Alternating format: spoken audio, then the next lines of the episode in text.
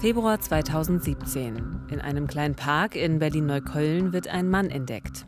Er liegt tot im Schnee. Überall ist Blut. Am selben Tag lassen zwei Söhne im brandenburgischen Finsterwalde eine Wohnung öffnen. Sie finden ihren Vater mit zertrümmertem Schädel. Zwei Morde, die auf den ersten Blick nichts miteinander zu tun haben. Oder doch? Im Visier. Verbrecherjagd in Berlin und Brandenburg. Ein Podcast von RBB 24. Mit Theresa Sickert einer Journalistin, die eine große Leidenschaft für Podcasts und für spannende Geschichten verspürt und mit Uwe Madel. Dem Mann, der die Geschichten hat. Ehrenkommissar bei der Polizei Brandenburg und seit 30 Jahren Autor und Moderator bei Täter-Opfer-Polizei, dem Kriminalreport des RBB. Wir erzählen hier im Podcast wahre Geschichten von Verbrechen aus Berlin und Brandenburg und heute geht es bei uns um einen Fall, der eigentlich aus zwei Fällen besteht und so beginnen auch zwei Mordkommissionen gleichzeitig mit ihren Ermittlungen ohne dass sie voneinander wissen. Ja, die eine Mordkommission sitzt in Berlin und die andere in Brandenburg, genauer gesagt im Süden Brandenburgs in Cottbus.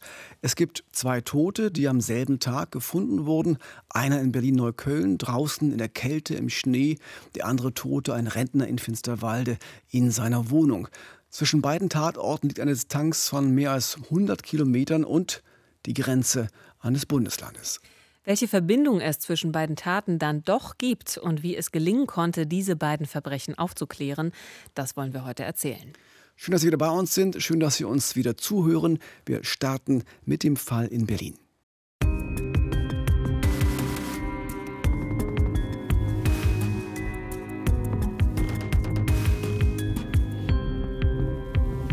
Der Winter ist kalt im Februar 2017.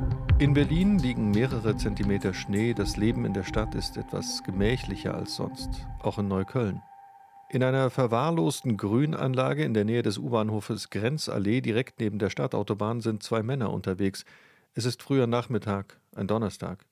Die Männer nutzen den Weg durch die Parkanlage als Abkürzung und laufen querfeldein über den Schnee vorbei an einem Gebüsch. Plötzlich fällt ihnen der viele Müll auf, der dort liegt, und als sie genauer hinschauen, entdecken sie inmitten des Mülls eine Leiche und ein Blut, sehr viel Blut, am Kopf, am Mund, an der Hand des toten Mannes. Die Leiche liegt auf dem Rücken, ein Zeigefinger ist nach oben ausgestreckt, Richtung Himmel.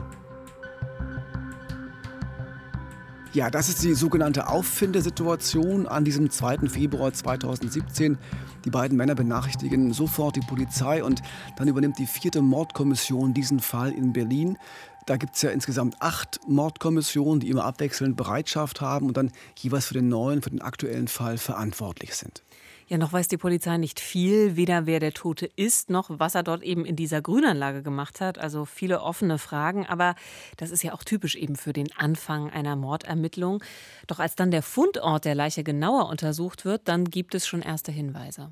Ja, und ein erster Hinweis ist dieser Zeigefinger der Leiche, der nach oben ausgestreckt war. Das ist eine typische Geste, ein typisches Ritual, wenn Muslime sterben.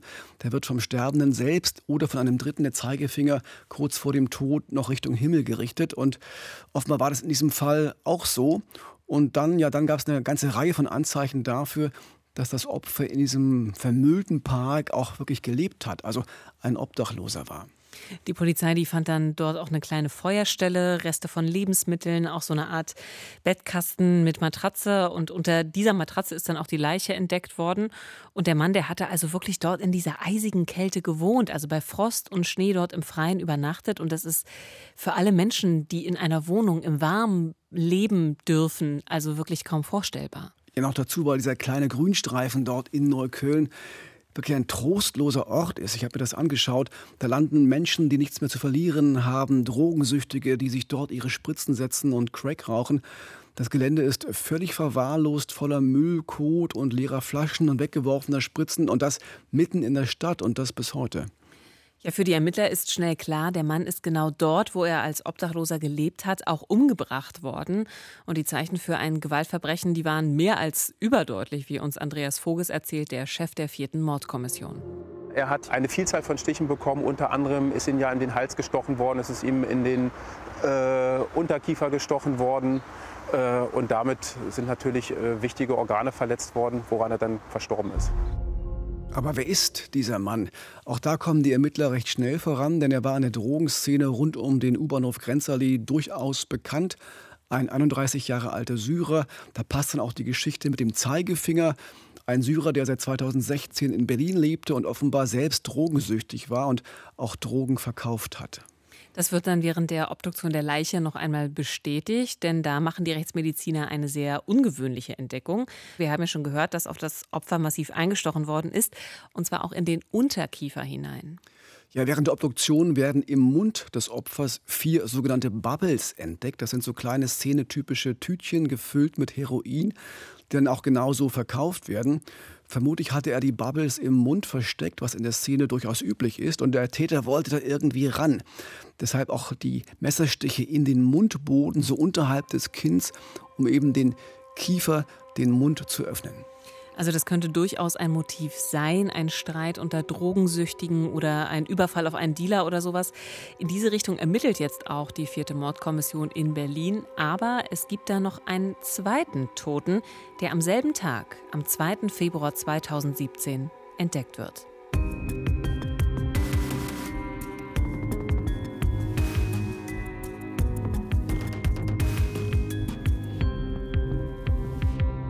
Bei dem zweiten Verbrechen, von dem wir heute erzählen, wurde zunächst eine Leiche gefunden. Das ist aber gut 100 Kilometer entfernt im brandenburgischen Finsterwalde. Zwei Söhne können ihren Vater nicht erreichen und machen sich Sorgen. Ein Schlüsseldienst öffnet dann die Wohnungstür im Erdgeschoss und dann wurde es ein Fall für Thomas Pritze von der Cottbusser Mordkommission. Also ich mag mir gar nicht vorstellen, wie das damals war, als die Angehörigen die Tür haben öffnen lassen. Schon beim Öffnen der Tür jede Menge Blut. Und wenn man dann seinen Vater vermisst und schon ein ungutes Gefühl hat und dann gleich mit einer Blutlache begrüßt wird, das mag ich mir gar nicht vorstellen, was in dem Moment in den Angehörigen vorgegangen ist. Noch heute kann man auf den Tatortfotos aus den Akten ungefähr nachempfinden, was die Söhne damals da gesehen haben. Also schon im Flur, im Eingangsbereich der Wohnung finden sich heftige Blutspuren auf dem Boden und dann im Wohnzimmer, wo der Vater liegt, das gleiche. Also es ist wirklich harter Tobak, den eigenen Vater so vorzufinden. Ja, natürlich ist auch für alle, die das sehen, sofort klar, das ist kein Unfall. Also hier ist ein Verbrechen geschehen. Das war ganz offensichtlich. Der Vater hatte schwerste Kopfverletzungen. Der Täter muss mehrfach und heftig auf ihn eingeschlagen haben. Und da es keine Einbruchsspuren gab, vermuten die Ermittler, dass Täter und Opfer sich gekannt hatten. Auf jeden Fall ähm, hat das arglose Opfer ihn eingelassen. Wir gehen davon aus, dass das Tatgeschehen sich über einen längeren Zeitraum hingezogen hat. Auf jeden Fall muss es eine Auseinandersetzung gegeben haben. Nachbarn beschreiben, dass sie die Tür haben äh, auf- und zuklappen hören, dass sie äh, Geräusche wahrgenommen haben, die sie am ehesten als Auseinandersetzung aus der Wohnung gedeutet hätten. Aber ähm, es hat keiner das so interpretiert, dass man jetzt unbedingt Hilfe holen müsste. Nach der Obduktion wissen die Ermittler, der Täter muss mindestens 25 Mal auf den Kopf von Josef F. eingeschlagen haben. So heißt das Opfer, ein 66 Jahre alter Rentner. Der Täter hat dabei vermutlich auch so etwas wie einen Schlagring benutzt, denn die Gesichtsknochen des Opfers waren komplett zertrümmert und dadurch gelangte Luft in die Oberkieferhöhlen und über das Blutsystem dann auch ins Herz und am Ende starb Josef F. an einer Luftembolie. Also das muss für die Söhne, für die Angehörigen, für die Freunde alles furchtbar gewesen sein, zumal Josef F. wirklich ein sehr liebenswerter und lebenslustiger Mann war, ein Rentner, der eben in seiner Wohnung überfallen worden ist, der dort umgebracht wurde. Und es gab hier überhaupt gar keinen Hinweis darauf, warum der oder die Täter diesen älteren Herrn getötet haben. Das, Theresa, war wirklich ein Punkt, der für die Ermittler lange unklar blieb. Das war kein typischer Raubmord, die Wohnung war kaum durchwühlt, in der Küche lagen sogar noch mehr als 2000 Euro Bargeld auf einem Hocker, so halb verdeckt von einem Platzdeckchen. Die hat der Täter einfach liegen gelassen. Das einzig sichere war, dass der Rentner mit großer Gewalt umgebracht worden ist. Und sicher war auch, Josef F. war schon drei Tage tot, bevor er von seinen Söhnen in der Wohnung entdeckt wurde. Den Nachbarn ist auch vorher überhaupt nichts aufgefallen, also weil es eben ja auch von außen keine sichtbaren Spuren gab. Also die Wohnungstür war ordentlich verschlossen und deshalb, also vom Treppenhaus aus gesehen, alles völlig unauffällig. Ja, aber wenn das so war, wie die Ermittler vermuten, wenn sich Täter und Opfer gekannt haben, wenn der Rentner seinen Mörder selbst in die Wohnung gelassen hat und wenn der Täter nicht auf Geld und Wertsachen aus war, was war dann das Motiv? Das fragt sich damals auch der zuständige Staatsanwalt Martin Mache. Man macht das dann, ich würde mal so sagen, fast ein bisschen wie so eine Zwiebeltheorie. Man geht von dem Opfer aus und arbeitet sich dann langsam weiter nach außen vor. Er war alleinstehend, er war geschieden, es bestand ein gutes Verhältnis zur geschiedenen Ehefrau, zu den Söhnen. Er selbst war sehr beliebt in dem Ort, wo er wohnte. Er war unauffällig, war sehr freundlich, äh, kommunikativ. Es war auch anhand der äh, Wohnung, es waren keine Einbruchsspuren oder ähnliches äh, zu äh, festzustellen, sodass wir am Anfang einfach mal, wie man so schön sagt, vor einem Rätsel standen. Es machte keinen Sinn. Ja, und wahrscheinlich sind Sie jetzt beim Zuhören genauso ratlos wie die Polizei damals in Finsterwalde, aber auch in Berlin. Denn was haben wir jetzt? Wir haben nur diese beiden Toten, die beide am 2. Februar 2017 entdeckt wurden und das gut 100 Kilometer voneinander entfernt. Ja, und zwei Fälle, die eben nichts miteinander gemeinsam haben. Da haben wir in Berlin den obdachlosen Syrer, der offenbar mit Drogen gedealt hat, und in Finsterwalde diesen in der Nachbarschaft der doch sehr beliebten Rentner, der in seiner Wohnung umgebracht wurde. Das passt so richtig nicht zusammen. Es gibt also bis zu diesem Zeitpunkt, bis auf das Datum 2. Februar, nichts, was die beiden Fälle miteinander verbindet. Und auch bei der Polizei gibt es bislang entsprechend keine Verknüpfung. Nein, überhaupt nicht, weil Berlin und Brandenburg sind ja zwei eigenständige Bundesländer mit eigener Polizei und eigenen Mordkommissionen. Da guckt natürlich jeder zuerst auf sein Land und auf seinen Fall. Und erst wenn es auffällige Parallelen zu anderen Mordfällen gibt in anderen Regionen, dann wird auch da genauer hingeschaut. Also macht gewissermaßen jeder erstmal seins und äh, dazu gehört eben auch die Spurensicherung am Tatort und da haben sich die Ermittler in beiden Fällen also wirklich ins Zeug gelegt. Genau, in Finsterwalde zum Beispiel, da stößt die Kriminaltechnik auf eine Spur, die für diesen Fall noch sehr wichtig werden wird. Und zwar gab es einen Schuhabdruck. Das heißt, eine Person ist in Blut getreten mit seinem Schuh. Diese äh, Spur haben wir fotografiert, daraus ein Fotogramm erstellt und ähm, es war klar, als diese Person in der Wohnung war, war die Tat schon passiert, da war Blut vorhanden, also war die Chance, dass diese Person der Täter ist, sehr hoch und insofern hatten wir damit ganz offensichtlich ähm, ja, eine Schuhabdruckspur vom Täter. Und auch in Berlin laufen die Ermittlungen weiter. Das ist im Drogenmilieu immer etwas komplizierter. Einfach, ja, weil es da natürlich große Vorbehalte gegenüber der Polizei gibt. Also man spricht jetzt nicht unbedingt so gerne mit denen. Klar, man kommt aber dennoch äh, so Schrittchen für Schrittchen voran, wenn auch in kleinen Schritten. Äh, inzwischen weiß man, dass das Mordopfer, der obdachlose Syrer, ein sogenannter Läufer war am U-Bahnhof Grenzallee, wie uns Mordermittler Andreas Voges erklärt. Läufer meint so im Polizeijargon im Prinzip die Person, die entweder selber mit Drogen handeln oder eben die Kunden auf den U-Bahnhöfen ansprechen. Man erkennt sich in der Szene und dann äh, die potenziellen Kunden zu weiteren Händlern führen, um dann eben die Geschäfte dann meist dann außerhalb des äh, U-Bahnhofs abzuwickeln. Damit hat das Opfer dann wohl seinen eigenen Drogenkonsum finanziert, denn schnell ist eben auch klar, der Tote war selbst heroinsüchtig und der Ort, an dem er umgebracht wurde, war direkt beim U-Bahnhof Grenzallee, also dort, wo er eben auch seine Kunden angeworben hat und auch mit Drogen versorgt hat. Genau, natürlich suchen die Ermittler in Berlin auch den Tatort nach verwertbaren Spuren ab. Das war Anfang Februar bei eisigen Temperaturen sehr mühsam und auch wirklich anstrengend. Die haben da Tage und Nächte am und um den Tatort herum verbracht und sich im wahrsten Sinne des Wortes jetzt, Achtung, O-Ton-Ermittler, den Hintern abgefroren. Ja, also das kann ich mir vorstellen. Aber gleichzeitig haben eben der Frost und der Schnee den Ermittlern auch geholfen, denn im harten Schnee ließen sich rund um den Tatort noch Schuhabdrücke sichern, die wahrscheinlich zum Täter gehört haben. Und dann war das Winterwetter auch noch auf andere Weise nützlich. Ja, denn die Experten checken nochmal ganz genau die Wetterverhältnisse der vergangenen Tage und finden heraus, dass es seit dem Tatzeitpunkt nicht mehr geschneit hat. Und das wiederum hilft zu klären, ob Dinge, die am Tatort gefunden wurden, vielleicht vom Mörder zurückgelassen wurden. Weil sie sind nicht zugeschneit. Das heißt eben im Prinzip, anders als andere Gegenstände, die wir an dem Ort dort vorgefunden haben, dürften diese erst mit der Tatentstehung äh, dorthin gelangt sein. Und da war eben als ganz markanter Gegenstand ein, ein Handschuh, ein einzelner Handschuh, der augenscheinlich dort nicht hingehörte. Ja, und dieser Handschuh, so viel können wir jetzt schon mal verraten, dieser Handschuh, der da nicht hingehörte, der wird in diesem Fall nochmal sehr wichtig werden.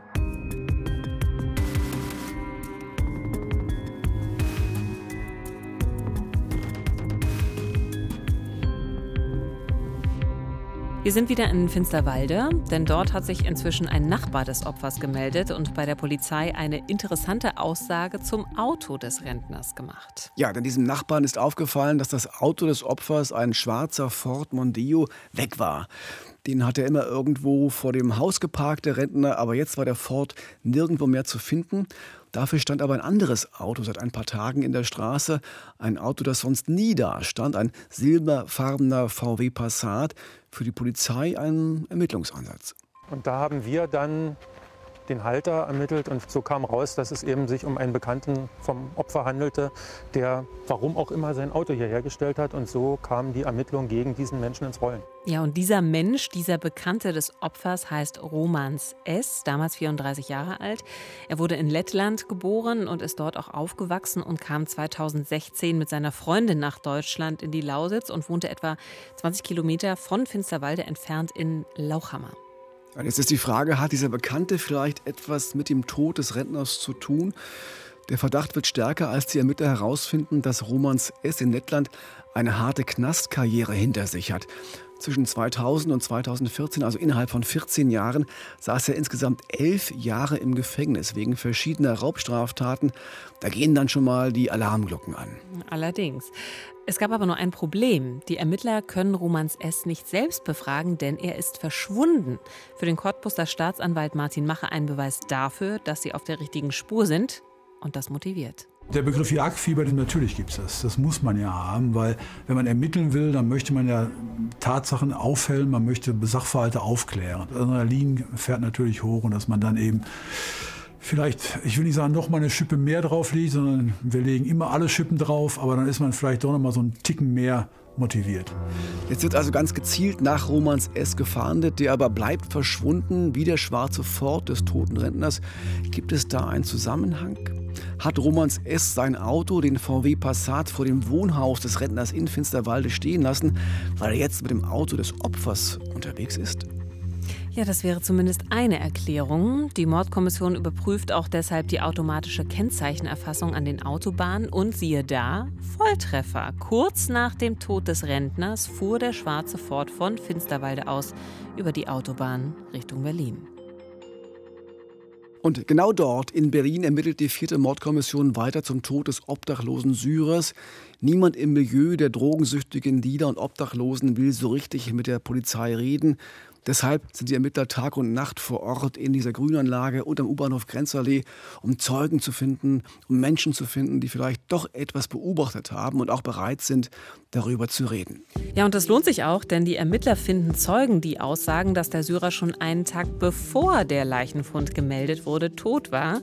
Er lag also schon fast 24 Stunden dort im Schnee und war währenddessen von mindestens zwei Leuten entdeckt worden. Ja, aber keiner hat das damals der Polizei gemeldet. Die wollten einfach nichts mit der Polizei zu tun haben. Ja, und ich finde es einerseits gruselig, da läufst du am Abend durch diesen grünen Streifen, stößt auf einen Toten und andererseits dann eben total befremdlich dann so zu tun, als ginge das einen einfach überhaupt nichts an. Ja, aber das war eben das Besondere an diesem Fall in Berlin, dieses Weggucken, dieses sich raushalten wollen. Das machte ja die Arbeit der Ermittler so schwierig. Noch einmal Andreas Voges von der vierten Mordkommission. Es gab dann weitere Hinweise, dass so, so szenemäßig gesprochen wurde, es wären irgendwelche Russen, irgendwelche Polen gewesen, was das Ganze auch nicht einfacher machte, weil äh, wir uns natürlich dann auch genau alles angucken mussten, welche Personen kämen da eigentlich in Frage, liegen die in der DNA-Datenbank ein oder sind die, die Fingerabdrücke vorhanden, um sie gegebenenfalls dann mit unserem gesicherten Spurenmaterial abzugleichen. Und so hangelt man sich wirklich von einer Person zur nächsten. Ja, und doch trotz des ganzen Aufwands und trotz aller Bemühungen der Ermittler in Berlin, der entscheidende Treffer ist nicht dabei. Ja, und das zerrt natürlich ganz schön an den Nerven der Ermittler.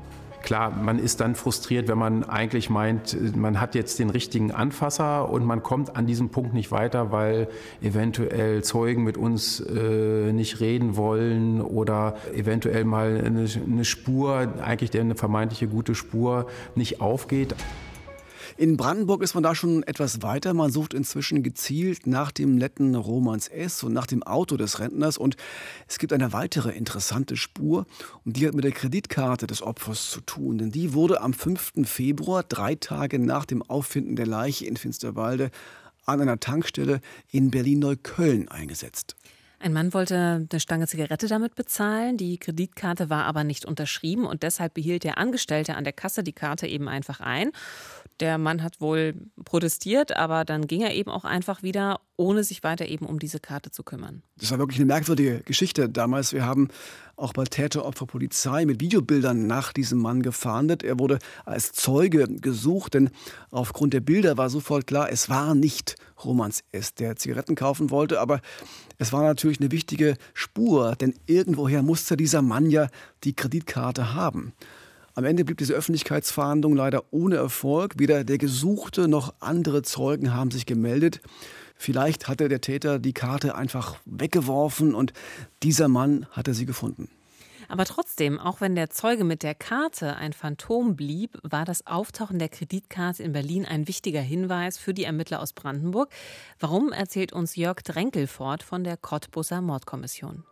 Wir hatten die Fahrtrichtung von dem Auto nach Berlin, wir hatten jetzt seine Geldkarte in Berlin und deswegen haben wir dann ein Mitfahndungsersuchen an die Berliner Polizei gesteuert. Wir sind äh, davon ausgegangen, aufgrund der unserer Erkenntnisse, dass Romans S. in, äh, in Berlin abgetaucht ist. Also Romans S. wird jetzt in Berlin vermutet. Die Betonung liegt aber auf abgetaucht, denn weder das Fluchtauto, der schwarze Ford des Rentners noch er selbst sind in der Zwischenzeit gesehen worden. Aber jetzt ist die Berliner Polizei darüber informiert, dass Romans S. gesucht wird, ein Mordverdächtiger, der sich also irgendwo in der Hauptstadt rumtreibt. Genau, diese Information ist wirklich wichtig, denn am 7. Februar 2017, fünf Tage nach dem Auffinden der beiden Leichen, passiert etwas, das die Ermittlungen entscheidend voranbringt. Denn im Karstadt Kaufhaus am Hermannplatz in Neukölln wollte ein Mann eine teure Winterjacke stehlen und ist dabei erwischt worden. Und er wird vom Ladendetektiv an die Polizei übergeben. Ja, und schnell ist klar, dieser Mann wird gesucht. Er steht auf der Fahndungsliste. Es ist Romans S.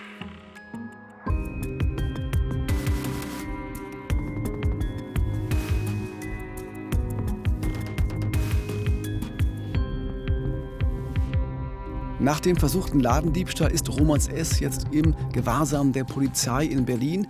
Die informiert sofort die Mordkommission in Cottbus. Die Ermittler dort fahren nach Berlin und so kann Romans S. von den Brandenburgern festgenommen werden. Ermittler Jörg Drenkelfort ist mit dabei und hat sich vorher in den sozialen Medien, also unter anderem bei Facebook, Fotos von Romans S. angeschaut.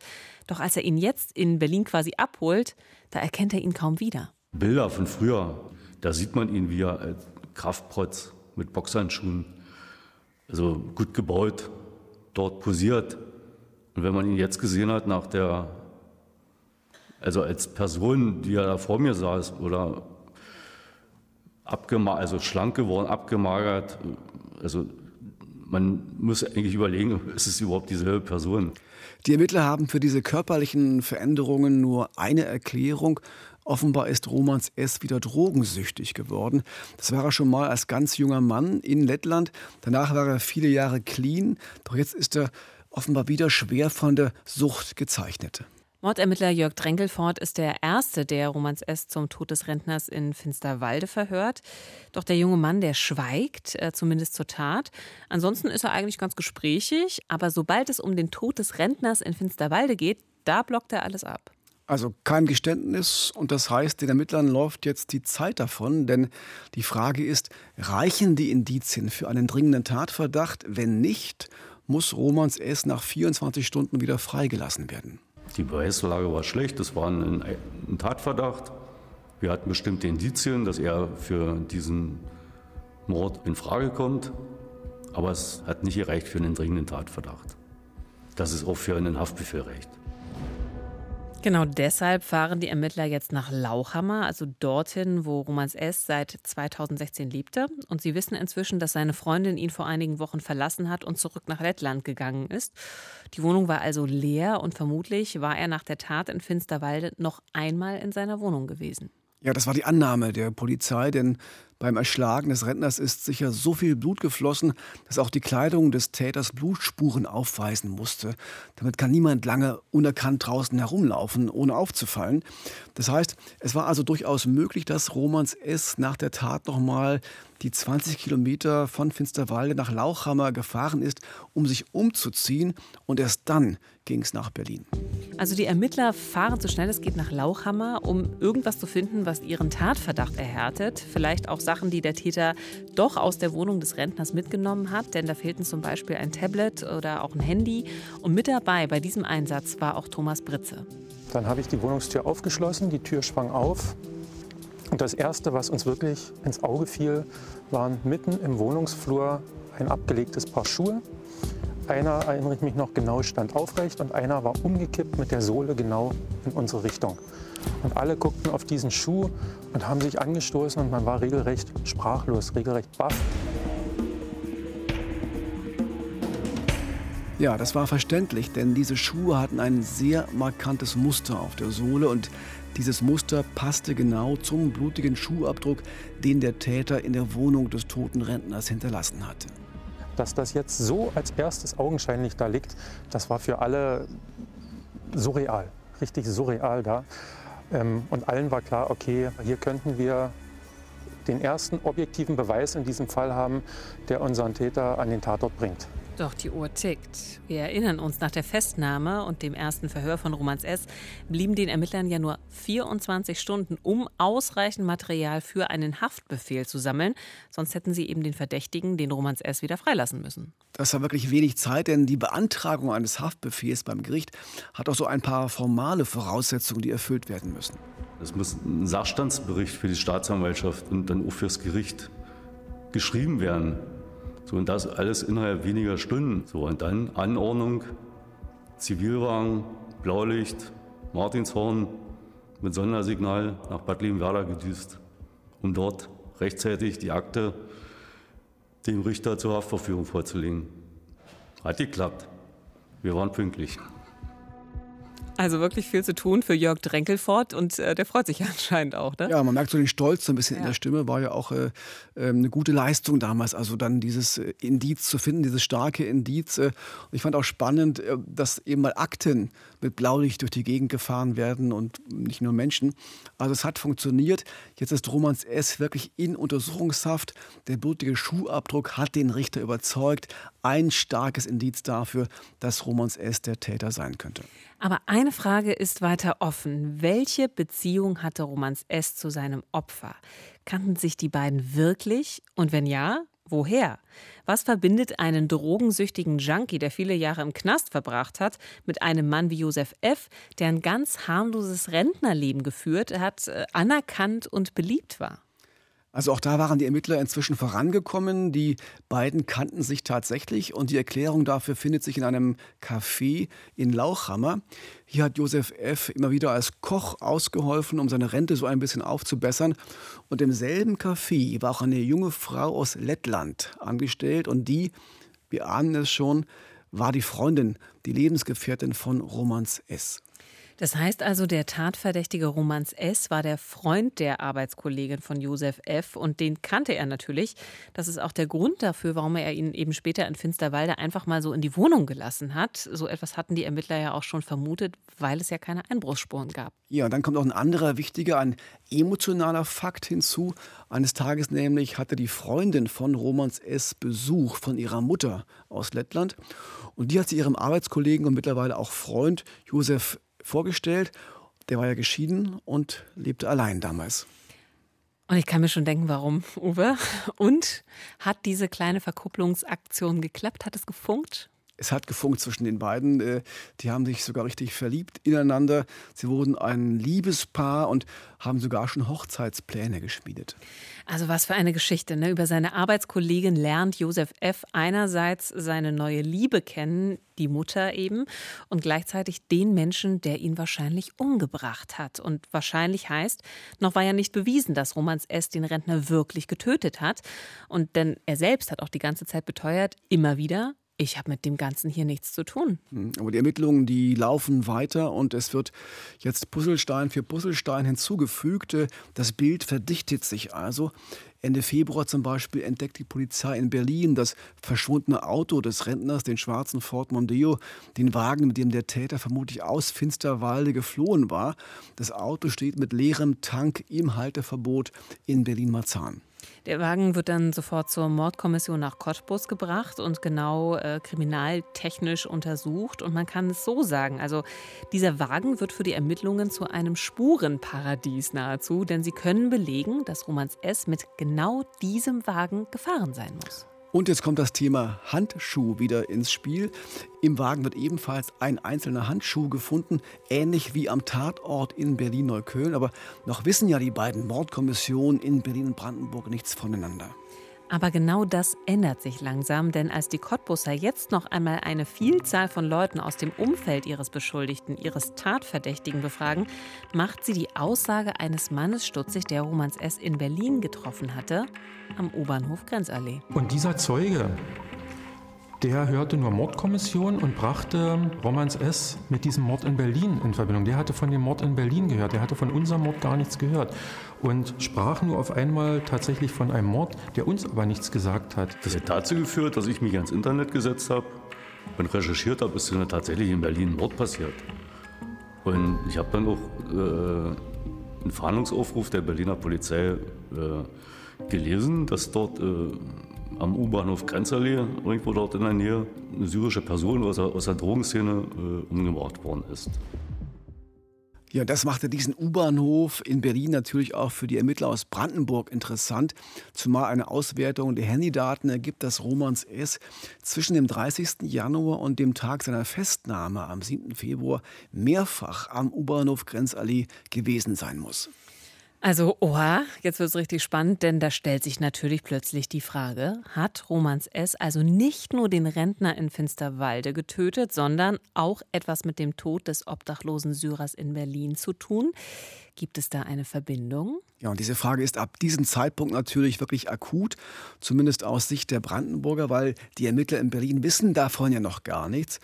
Und auch den Brandenburgern hat sich diese Verbindung nicht gerade aufgedrängt. Es war eben nur so eine kleine Nebenbemerkung des Zeugen, als er dachte, es würde um den Toten am U-Bahnhof Grenzallee gehen. Er hat das auch nicht wiederholt in der Vernehmung. Es war wirklich nur so ganz kurz dahergesagt, so fast wie ein Versprecher.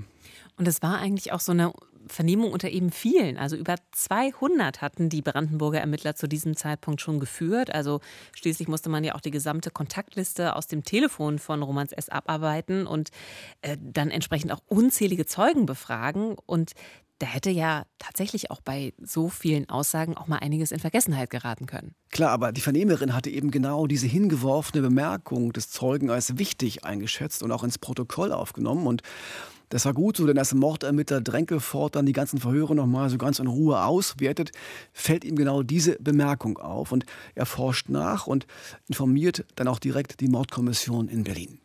Und das war wichtig, denn die kam zu diesem Zeitpunkt nicht so richtig voran. Wir haben das ja vorhin schon gehört. Seit Wochen waren die Ermittler dort unterwegs im Junkie- und Obdachlosenmilieu rund um den U-Bahnhof Grenzallee. Aber der entscheidende Durchbruch, der entscheidende Hinweis war einfach ausgeblieben. Ja, aber umso größer war jetzt das Interesse auch der Mordermittler in Berlin an dieser Geschichte. Letztendlich haben wir uns dann mit den Cottbusser Kollegen dann an den Tisch gesetzt und dann haben wir eben gezielt nach Überschneidungen gesucht. Man stellt die Fälle da, guckt, äh, was könnte hier übereinstimmen, was, was, hat, was, was haben die Berliner an, an Spuren, an, an, Aussagen, an Beweismitteln, was haben wir und dann kam ja dieses Highlight mit den Berliner Handschuhen. Wir haben dann ganz akribisch alles aufgelistet, was in diesem Auto gefunden wurde. Da waren äh, auch eine Menge Sachen vom Täter dabei, unter anderem ein grauer Handschuh. Und die Berliner haben ihren Fall vorgestellt und haben zum Beispiel auch Sachen vorgestellt, die sie am Tatort gefunden hatten.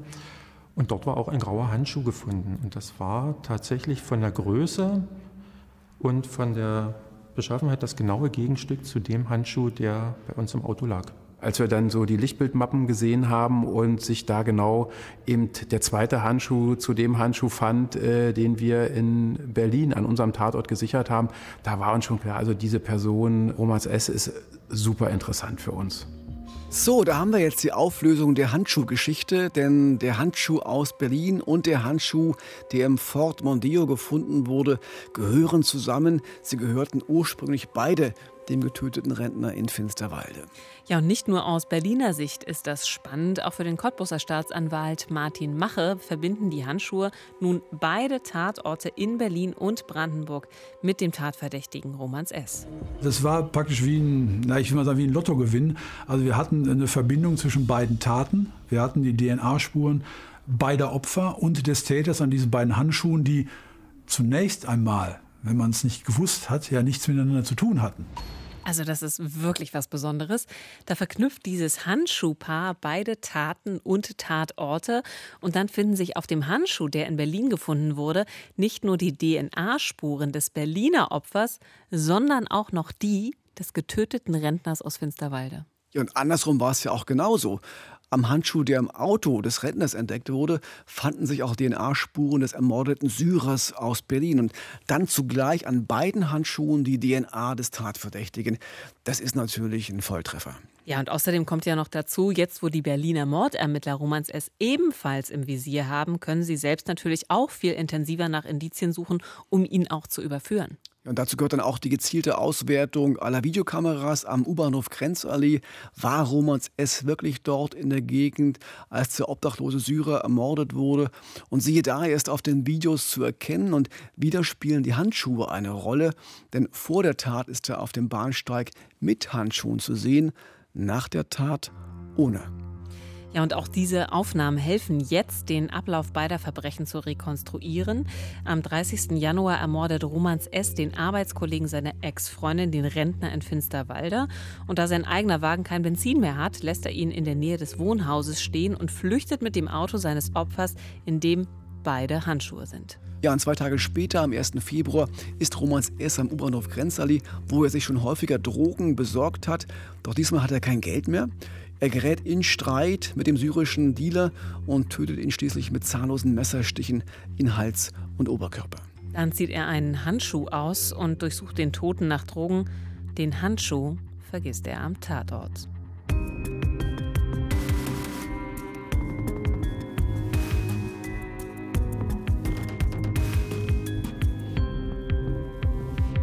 Das war für die Ermittler bestimmt ein großartiges Gefühl. Also wenn man dann plötzlich so überzeugende Indizien hat, also wenn einfach alles zusammenpasst, was vorher noch unklar war.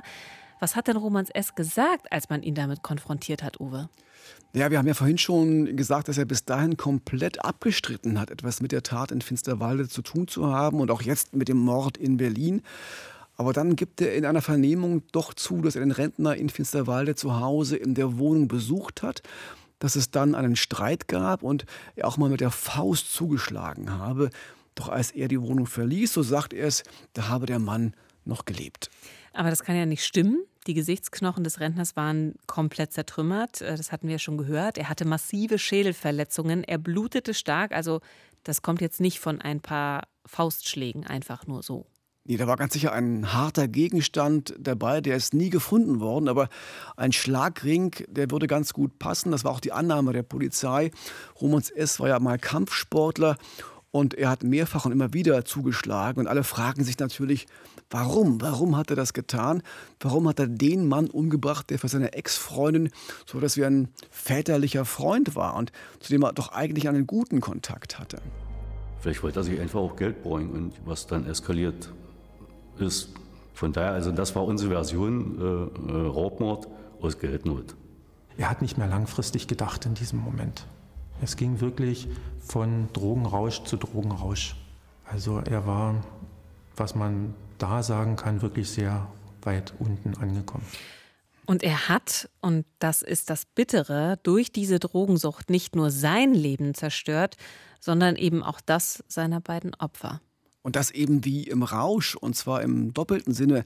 Da ist der Drogenrausch auf der einen Seite und auf der anderen Seite so eine Art Mordrausch. Denn er hat ja nicht mal versucht, ernsthaft Beute zu machen. In Finsterwalde, nachdem er den Rentner umgebracht hatte, nahm er ja kaum Geld und Wertsachen mit, nur so ein Handy mal, ein Tablet. Aber und 2000 Euro lagen noch rum. Die 2000 Euro blieben in der Küche auf dem Tisch liegen. Die hätte er finden können, ganz leicht finden können. Aber er hat auch nicht gesucht. Es war also kein, keine Raubstraftat in dem Sinne. Und das gestohlene Auto, das hat er später in Berlin einfach stehen lassen und, und zwar an der Straße, als der Tank leer war. Er hätte es ja auch verkaufen können, aber er ließ es einfach stehen. Und den Dealer, den hat er in Berlin eigentlich erstochen, um an Drogen zu kommen. Aber die Obduktion, die hat ja ergeben, dass er den Mund seines Opfers trotz einiger Messerstiche in den Unterkiefer einfach nicht aufbekommen hat. Also die Heroinbubbles, die waren ja immer noch im Mund des Toten, als der gefunden wurde. Da bleibt natürlich die Frage, wie kann man so einen Menschen bestrafen? Was ist da gerecht? Was ist angemessen? Darum ging es dann auch im Prozess, der im Oktober 2017 vor dem Landgericht in Cottbus begann. Staatsanwalt Martin Mache fordert eine harte Bestrafung. Wenn jemand innerhalb derartig kurzer Zeit zwei Tötungsdelikte begeht, dann muss man sich natürlich ernsthafte Gedanken um die besondere Schwere der Schuld machen. Und besondere Schwere der Schuld heißt dann, sollte der Angeklagte wegen Mordes zu lebenslang verurteilt werden, kann er nicht schon nach 15 Jahren Haft auf Bewährung entlassen werden, sondern er muss auf jeden Fall länger im Gefängnis bleiben. Ja, aber die spannende Frage war jetzt, kann Romans S. überhaupt wegen Mordes verurteilt werden? Welche Rolle spielt er seine Drogensucht? Er hat auch vor Gericht weiterhin behauptet, den Tod des Rentners in Finsterwalde habe er nicht gewollt, wie sein Verteidiger Bernd Ulrich Bäsler erklärt. Also der Mordvorwurf wird äh, entschieden von ihm bestritten. Er sagt, wir waren befreundet miteinander. Es gab sicherlich diese Auseinandersetzung, aber unter keinen Umständen wollte ich ihn töten. Mein Mandant hat mir berichtet, dass er aufgrund seiner äh, Abhängigkeit von Drogen und auch seiner Beeinflussung von Heroin und Kokain an diesem Tage äh, Dinge gemacht hat, die er heute auch selber nicht mehr erklären kann. Ja, und den zweiten Toten, den ermordeten Syrer, will er am Tattag gar nicht getroffen haben. Damit hätte er überhaupt gar nichts zu tun. Das wurde im Prozess immer wieder so gesagt. Da ist er eben seiner Linie des äh, Ich war es ja gar nicht treu geblieben. Aber das ist ja typisch für viele Straftäter, dass die maximal das zugeben, was ihnen eindeutig bewiesen werden kann. Also nichts da mit Reue oder es tut mir leid oder ich will ein besserer Mensch werden. Aber immerhin wurde im Prozess die Vorgeschichte von Romans S. etwas klarer. Er hatte gemeinsam mit seiner damaligen Freundin Lettland eigentlich verlassen, um im Ausland zuerst in Irland und dann ab 2016 auch in Deutschland ein neues Leben zu beginnen, also ganz ohne Drogen, ohne Kriminalität. Das ist, wie wir wissen, am Ende gründlich schiefgegangen, nachdem Romans S. in Deutschland seine Arbeit verloren hatte und die Beziehung auch kriselte zur Freundin. Da ist er bald wieder so in alte kriminelle Verhaltensmuster zurückgefallen. Er hat angefangen zu stehlen, hat angefangen zu dealen und als er auch selbst wieder Drogen nahm, hat ihn die Freundin dann verlassen. Mhm. Und sie war, so hat er es im Prozess dann auch gesagt, sie war die große Liebe seines Lebens. Und als sie dann allein nach Lettland zurückging, da hätte ihm das endgültig den Boden unter den Füßen weggezogen. Ja, juristisch ist jetzt die Frage spannend, ob das Gericht am Ende des Prozesses der Anklage folgt. Also die hat ja auf Doppelmord plädiert, aber reichen die Beweise, wenn der Angeklagte ja bis zum Schluss behauptet, das eine war keine Absicht und das andere, das habe ich eben überhaupt nicht getan? Ja, deshalb musste die Staatsanwaltschaft dann im Prozess auch nochmal das gesamte Besteck auspacken, also die DNA-Spuren, die Handschuhe, die Videokameras in der U-Bahn-Station und die Fußabdruckspuren. Und da gab es ja nicht nur den blutigen Fußabdruck aus der Wohnung in Finsterwalde, sondern auch einen Fußabdruck im Schnee am Tatort in Berlin. Wir erinnern uns, der mit den Schuhen übereinstimmte, die der Angeklagte bei seiner Verhaftung getragen hat. Also die Beweislage, die war wirklich erdrückend und so saß dann auch das Gericht. Aber es wurde kein Urteil wegen Doppelmordes. Aus Sicht des Gerichts war nur der Tod des Syrers in Berlin ein Mord. Dafür gab es dann 13 Jahre Haft. Und im Fall des Rentners aus Finsterwalde, da blieb es bei Totschlag, weil das Gericht hier keine Mordmerkmale feststellen konnte, also etwa Habgier oder Heimtücke. Hier wurde er zu zwölf Jahren Gefängnis verurteilt. Am Ende ergab das eine Gesamtfreiheitsstrafe von 14 Jahren und neun Monaten. Bleibt nur die Frage, warum Romans S. nicht zu einer lebenslangen Freiheitsstrafe verurteilt wurde. Also so ist es ja eigentlich vorgeschrieben bei einem Mordurteil. Die Antwort, weil das Gericht bei ihm eine verminderte Schuldfähigkeit eben wegen seiner Drogensucht festgestellt hat. Aber, Theresa, das muss man sagen, das heißt nicht, dass Romans S. in ein paar Jahren wieder frei ist. Denn das Gericht hat für die Zeit nach der Haft eine Sicherungsverwahrung angeordnet, weil die Rückfallgefahr bei ihm enorm groß ist. Im Urteil heißt es, aufgrund seines Hanges zu Straftaten ist er für die Allgemeinheit gefährlich. Und solange sich das nicht ändert, wird er im Gefängnis bleiben. Ja, da kann man nur sagen, hoffentlich, denn aus Sicht des Gerichts war nicht die Drogensucht die Ursache für seine Gewalttaten, sondern etwas, was tief in seiner Persönlichkeit steckt, nämlich eben dieser Hang zum Verbrechen. Ja, und Romans S. hat das auf seine Art äh, ganz ähnlich formuliert. Er hat einmal über sich selbst gesagt, ich kann nicht anders, ich bin halt ein Bandit.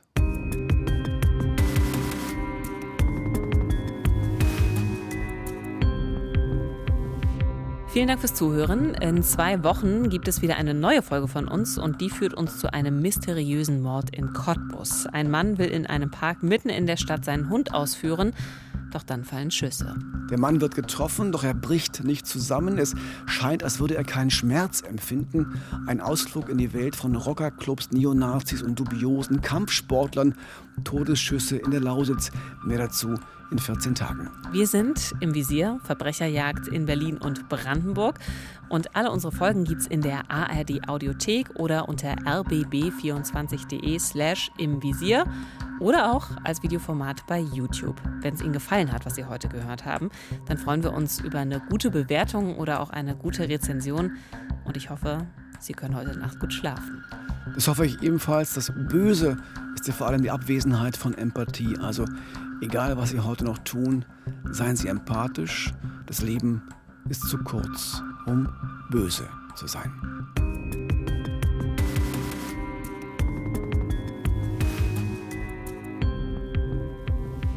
Im Visier Verbrecherjagd in Berlin und Brandenburg ist eine Produktion des RBB. Moderation und Manuskript Theresa Sickert und Uwe Madel. Projektleitung Nina Siegers. Redaktion Silke Lessmann. Neue Folgen gibt es jeden zweiten Sonntag in der ARD Audiothek oder unter rbb24.de slash im Visier oder bei YouTube. Im Visier. Verbrecherjagd in Berlin und Brandenburg. Ein Podcast von RBB 24.